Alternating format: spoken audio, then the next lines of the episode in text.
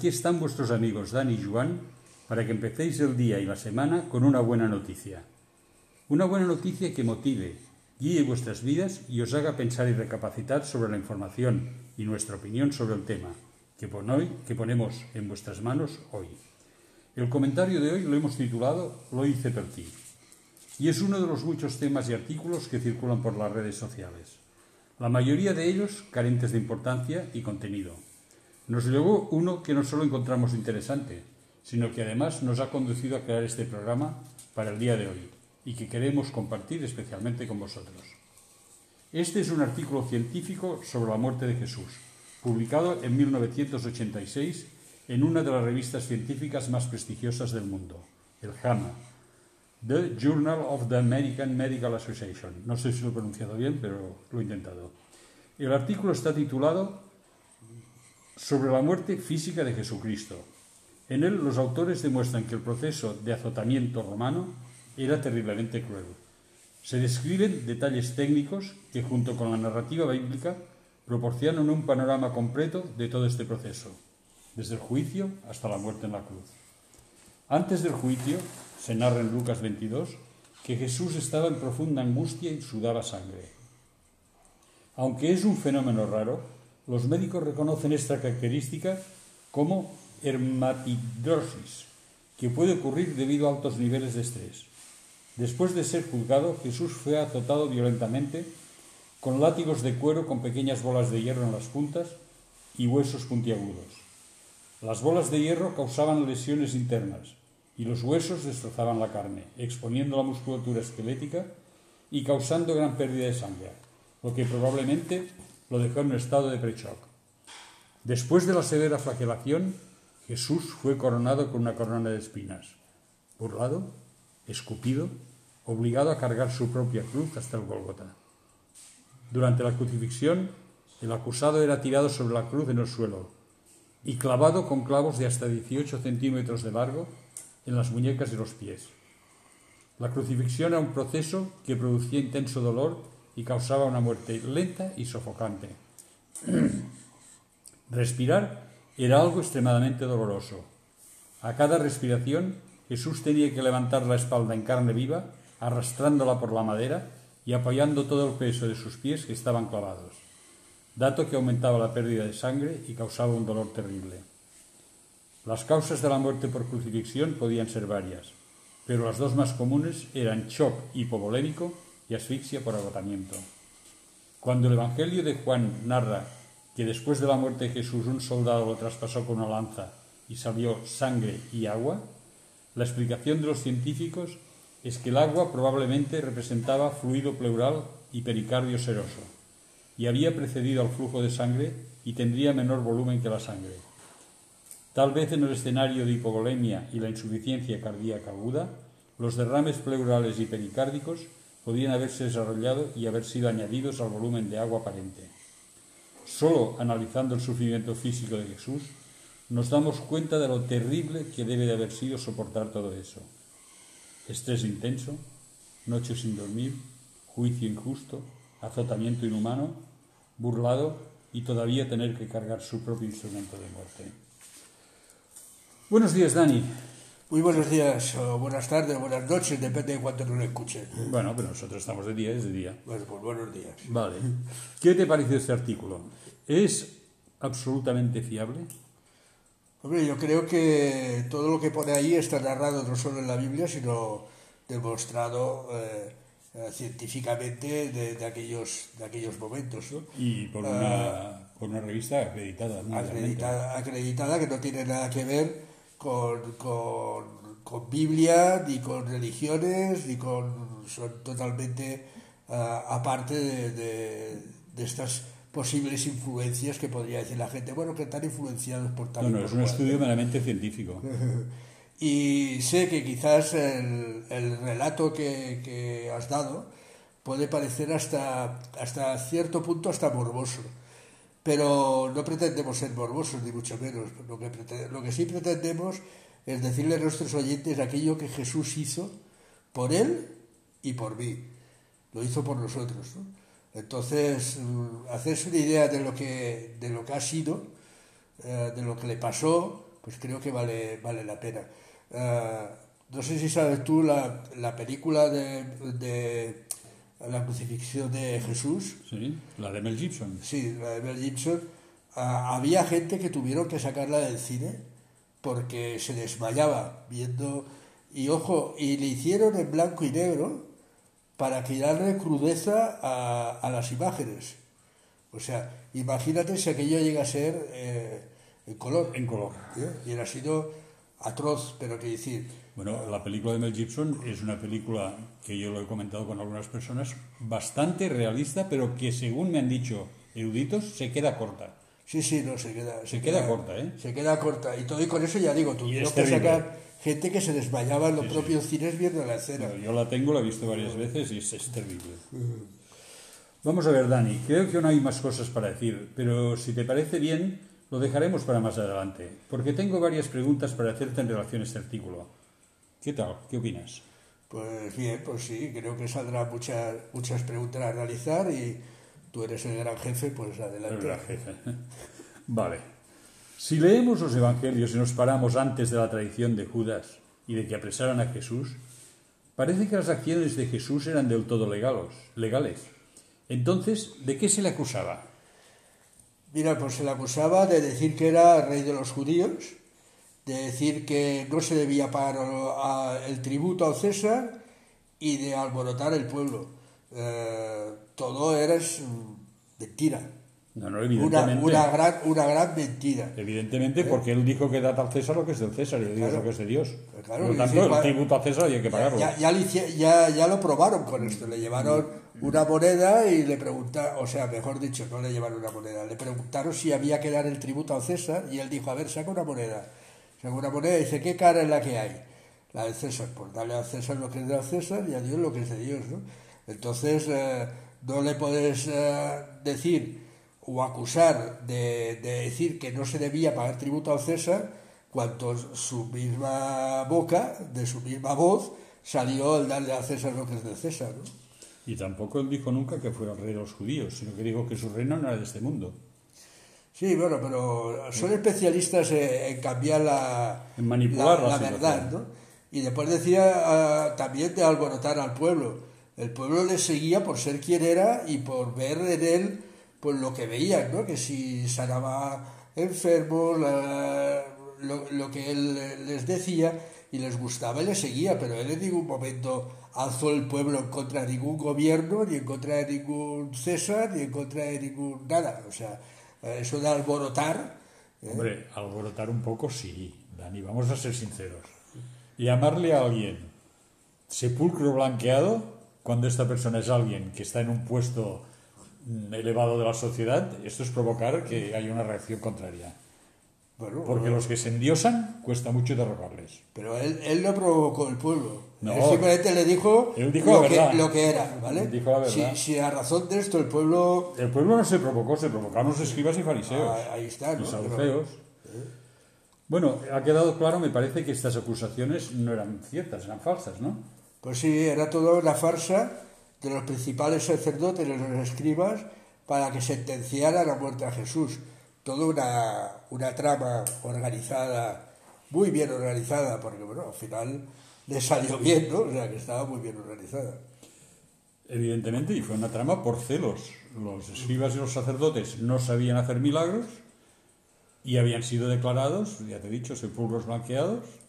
Por lo tanto, tenían que acabar con la oposición, por decirlo de alguna manera. Y ellos estaban en el poder. Los Esto del evan- sepulcro blanqueados, que ya lo han mencionado dos veces, tiene, mucho, mucho que ver, o sea, tiene mucho que decir. Sepulcros blanqueados, vamos a veces a, a cementerios que los ves preciosos, súper super limpios, sí. muy bien cuidados, con sus flores, con su tal, eh, depende de, de la tradición de cada, de cada país, ¿no? Pero, pero por dentro todos sabemos lo que hay, ¿eh? Por dentro todos sabemos lo que hay. Entonces, la imagen que usa Jesús para decirle a la gente, sois como estos sepulcros, ¿no? Que por fuera estáis muy bonitos, muy bien adornados, muy limpios, muy todo lo que queráis, pero por dentro hay pudedumbre, hay lo que hay. O sea, Bueno, porque eran un atajo de hipócritas. También se lo dijo Jesús esto. Sí, sí. Los evangelios también nos dicen que Jesús fue coronado con una corona de espinas. ¿Puedes decirnos el motivo? Bueno, el primer objetivo era como no aumentar aún más su dolor. Eh, como que consideraba que era poco, decir, mira, vamos a ponerle una corona y así que sufra un poco más, ¿sabes? Pues quiere decir, eh, que por un lado querían aumentar su dolor y el sufrimiento, pero además era una forma de burlarse hacia aquel que decía ser, o que decían que decía ser, el rey de los judíos. Decía que decía ser. Que le acusaban de ser. Eso mismo. También podemos leer que mientras llevaba su pesada cruz, la gente gritaba, le escupía y le insultaba. ¿Qué te dice a ti esta actitud del pueblo? Me hace ver lo olvidadizos e influenciables que somos. Unos días antes lo aclamaban en su entrada a Jerusalén. Le seguían para escuchar sus enseñanzas. Muchos fueron sanados, otros perdonados, muchos alimentados. ¿Y cuál es la reacción? Desprecio, dolor y humillación. Qué pronto nos olvidamos, ¿verdad?, de las buenas acciones que recibimos, o qué pronto se olvidaron de las buenas acciones que recibieron de parte de Jesús. Cuando lo necesitaban, lo iban a buscar. Y ahora, en cambio, se olvidaron rápidamente de todo lo que Jesús había hecho por ellos. ¿no? Y de sus enseñanzas, por supuesto. Claro. Porque les estaba enseñando amor y le estaban dando odio. No, pero incluso hasta hablando de una forma interesada, o sea, si tú tienes familiares que te los has sanado, eh, si tú tienes personas que te los ha perdonado, eh, personas que estaban, que no se podían mover y los hace andar, quiere decir, todo esto es para, bueno, para tenerlo en consideración y decir, hombre, lo que ha hecho Jesús por mí y los míos es, es, es una pasada, ¿no? Y no pillar y reaccionar como reaccionan, la verdad. Bueno, a ver, es que manipular a la multitud es una de las cosas más sencillas del mundo. ¿eh? Grandes conflictos políticos han habido porque ha salido un caballero que ha sabido manipular a la, a la multitud. Bueno, pues, Y las masas se entienden pronto, no cuesta mucho. mencionaríamos a muchos, no, no lo haremos No hace por, falta por- decir por- nombres. por educación, Todos tenemos en la mente alguno. pero, pero sabemos de, de gente que, que destrozando al pueblo como lo ha destrozado tenía todo el pueblo detrás que le seguía. Sí, sí. Por el motivo que sea, pero lo tenía. Y hoy en día vemos a, a gente que dice cómo puede estar este en el gobierno o cómo puede estar, eh, incluso gente que está en la oposición, cómo puede estar este en la oposición, pensando así, actuando así y haciendo así. Y en cambio eh, sigue teniendo el pueblo detrás, ¿no? Y ya digo, no queremos mencionar a ninguno por no, por no meternos donde no debemos. No es nuestra misión la política. Por eso, por eso. De todas maneras, Dani, estoy seguro de que muchos pensarán y se preguntarán, ¿por qué soportó todo esto? ¿Qué, qué necesidad tenía él de pasar por todas estas situaciones dolorosas, angustiosas, ofensivas? Mira, la respuesta es muy corta, pero muy significativa. Por amor a ti y por amor a mí, Iván. Y por amor a aquellos que hoy nos están escuchando. Sí, sí, por raro que te parezca, por amor a ti. Pero me gustaría que escucháramos una canción que responderá quizás a tu pregunta. Y lo hará, como siempre, mejor que, mejor que yo. ¿eh? Porque a través de la música se comunican sentimientos que a veces las palabras no pueden expresar y la música sí. ¿Te parece bien una canción titulada Vía Dolorosa? Me parece perfecto. ¿Sí? Vamos allá. Vamos a escucharla.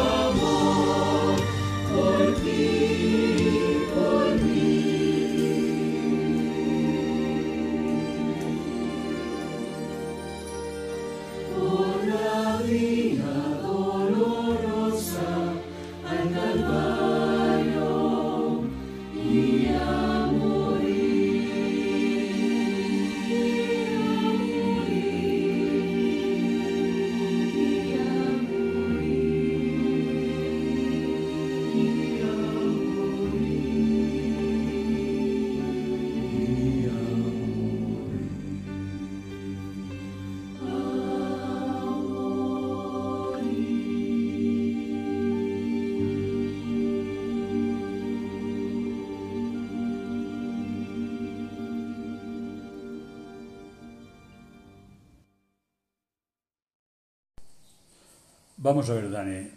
Hemos escuchado la canción. Al principio del programa hemos comentado que dejaríamos unos temas para más adelante, asegurando que aún quedaban cosas por decir de este injusto juicio y esta cruel y sangrienta ejecución. ¿Qué son estas cosas? ¿Qué más nos tienes que decir? Bueno, hemos hablado de injusto juicio, hemos hablado de los sanguinarios, de los torturadores y verdugos, pero quizás nos olvidamos de quién son los causantes de todo esto. Hombre, eh, supongo que los causantes de todo esto, o al menos los promotores, quizá no los causantes, los promotores son los judíos, los, escribas, los fariseos, toda esta gente, ¿no? Estos son los promotores. ¿Sí? Yo creo que sí. No los causantes, ¿eh? Vamos a buscar los causantes ahora. Ah, ah, porque iba a decir, aquí te has quedado... No, no, no, no, los promotores. Mira, yo creo que lo que pasó sobre, pesó sobre sus hombros no solo fue la pesada cruz, fueron nuestros pecados. Isaías ya lo profetizó cuando dijo, pero fue herido por nuestras transgresiones y molido por nuestras iniquidades, el castigo que nos trae la paz estaba sobre él y con sus llagas fuimos nosotros sanados. Esto lo encontramos en Isaías 53, 51, por si lo queréis buscar. ¿Te parece si lo sigo, vuelvo a leer? Sí, sí, sí, porque es importante, es básico. Dice, pero fue herido por nuestras transgresiones y molido por nuestras iniquidades. El castigo que nos trae la paz estaba sobre él, y por sus llagas fuimos nosotros sanados. Repito, Isaías 53, 51, por si lo queréis buscar y ver que lo que decimos está ahí. Realmente es un pelín fuerte, porque antes he matizado mucho que los promotores eran unos, pero los responsables son otros. Y los responsables somos tú, yo y todos los que estamos aquí. Sí, claro, todos aquellos que habéis escuchado el relato del principio y habréis sacado las mil y una eh, opinión de ello, ¿no? Que si, que si no solo decíamos que si era morboso el relato, pero no solo eso, sino que habréis dicho qué salvajes, qué bestias, qué, qué forma de tratar, qué forma de, de torturar y destrozar por mucha razón o no que tuviera, en este caso no, pero que decir, suponiendo que fuera verdad, que, que era, cu- Que fuera era culpable de todo eso, que decir, era muy salvaje la forma que tenían de, de torturarlo. Pues si todo esto te parece salvaje, piensa que el culpable de esto eres tú. Y que el culpable de esto soy yo. Y que el culpable de esto eres tú, Joan. Sí, sí. O sea, eh, pensar que todo esto que hemos visto tan salvaje, que animales son, mm, la- han arrancado las carnes, le han dejado con los huesos casi al descubierto, lo han clavado en una cruz, qué bestia. Sí, pues estos bestias ¿eh? ha sido por causa de tú, de ti y de mí. O sea que los que hemos provocado todo esto, por muy duro que sea, somos nosotros. Y quizá toda aquella gente que se acaban del cine medio desmayados, o desmayados del todo, es porque se dieron cuenta De la de, responsabilidad de lo que le ha tenido que pasar que tenían ellos por, ca- cada uno de nosotros. Y, y igual como decíamos antes que pronto olvidamos, yo sigo diciendo lo mismo, que pronto olvidamos.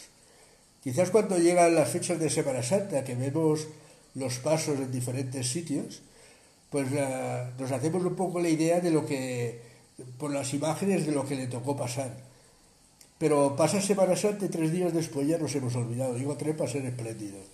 Sí, ¿eh? y muy Pero- espléndido. A pero- veces por la noche ya estamos tomando chatos. pero nos hemos olvidado nos hemos olvidado enseguida de lo que de lo que hicimos y ves gente con lágrimas y ves gente cantándole y ves gente pero todo esto se olvida se, se olvida de la noche al día muchos yo no quiero decir todos pero muchos se olvidan de la noche al día y hacen de, de una pasión de, de- de todo lo que es una Semana Santa hacer una festividad para juntarse y lo que dices tú, y beber y, y cantar y celebrar y tal, quiere decir,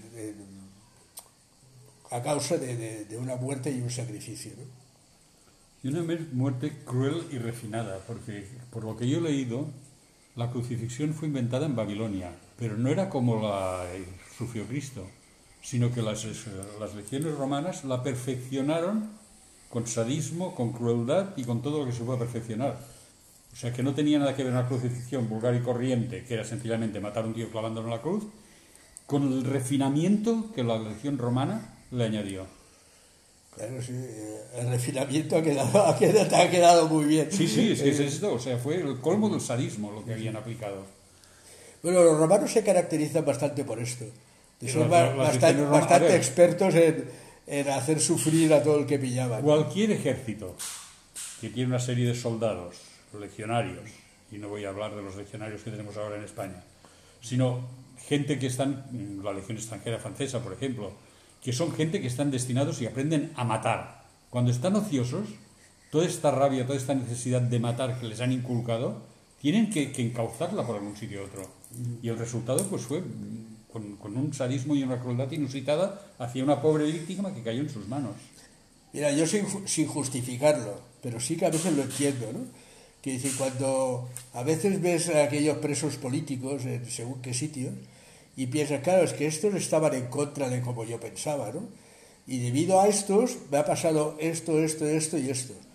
Y entonces dices, no me extraña que reaccionen y hagan lo que hacen.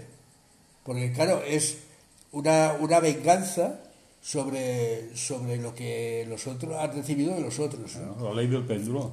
Eh, Tú me has machacado, ahora me toca a mí. el otro día escuchaba y decían, ¿sabes en qué consiste el perdón? En renunciar a la justa venganza. A la justa. Cuidado que la palabra justa tiene su valor aquí. ¿eh? Sí, sí. Pero es renunciar a la venganza. Perdonar, perdonar. Eh, aquello que ha, ha sido sacado de contexto, porque no, no quiero decir esto, pero aquello de ojo por ojo y diente por diente, es aquello, tú me has sacado un ojo y yo te saco otro. Que es aquella reacción que tanto vemos. Tú La me bombardeas, yo te bombardeo. Tú me matas, yo te mato. Tú... Y, y, y reacciona mucho así. Y cuando se dice esto de ojo por ojo, diente por diente, la ley de talión, lo que están diciendo es que seas justo en, tu- en tus juicios. No están diciendo que si te han sacado un ojo tú saques otro. Están diciendo que se juzgue eh, justamente. Con equidad. ¿Eh? Eso mismo. Vamos a ver, Dani. Pero quizás aún haya alguien que se pregunte el por qué. si era necesario que fuese así, porque siendo justo fue declarado culpable y, y tuvo que sufrir una crueldad inconmensurable, una crueldad tan fuerte. Mira, él fue el sacrificio, el Cordero de Dios que quita el pecado del mundo. Solo Él, Dios, que se hizo hombre, podría reconciliar a los hombres con Dios. Pero eso decíamos que el sacrificio fue por amor, pues Él no tenía pecado. Y en cambio, nosotros sí. Si el pecado genera la muerte, quienes debíamos morir éramos nosotros, y en ningún momento Él.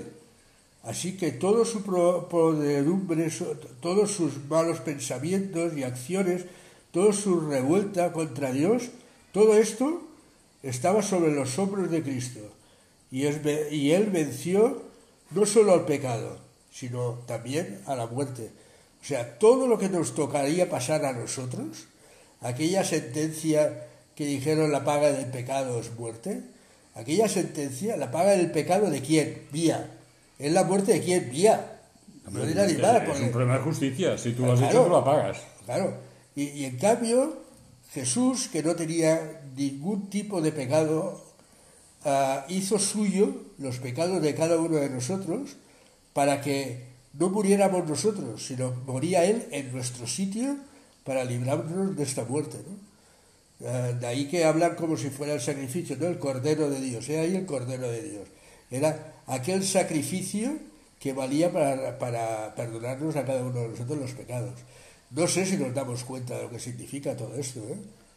Hay un, un, detalle muy importante, que todos nuestros pecados cayeron sobre los hombros de Cristo y Él falleció y sufrió por nuestros pecados. Que esto es lo que en justicia nos tocaba a nosotros. Pero es que Él venció la muerte. Nosotros no habríamos podido vencer la muerte. No, hubiéramos podido pagar. Y habríamos perdido toda esperanza. Claro. Y hubiéramos podido pagar, pagar, nuestras culpas. Vale, sí. Pero es lo que dices tú, pero la muerte no la librábamos, no, ¿eh? No, no. La muerte la tenía. La muerte lo único que lo libró fue él.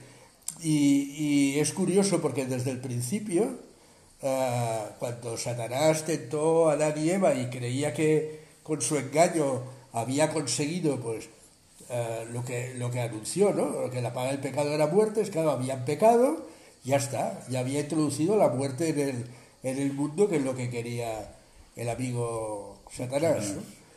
uh, pero, pero él venció la muerte y él lo ha derrotado, porque el propósito de Satanás ha quedado por los suelos, no lo ha conseguido, no lo ha conseguido.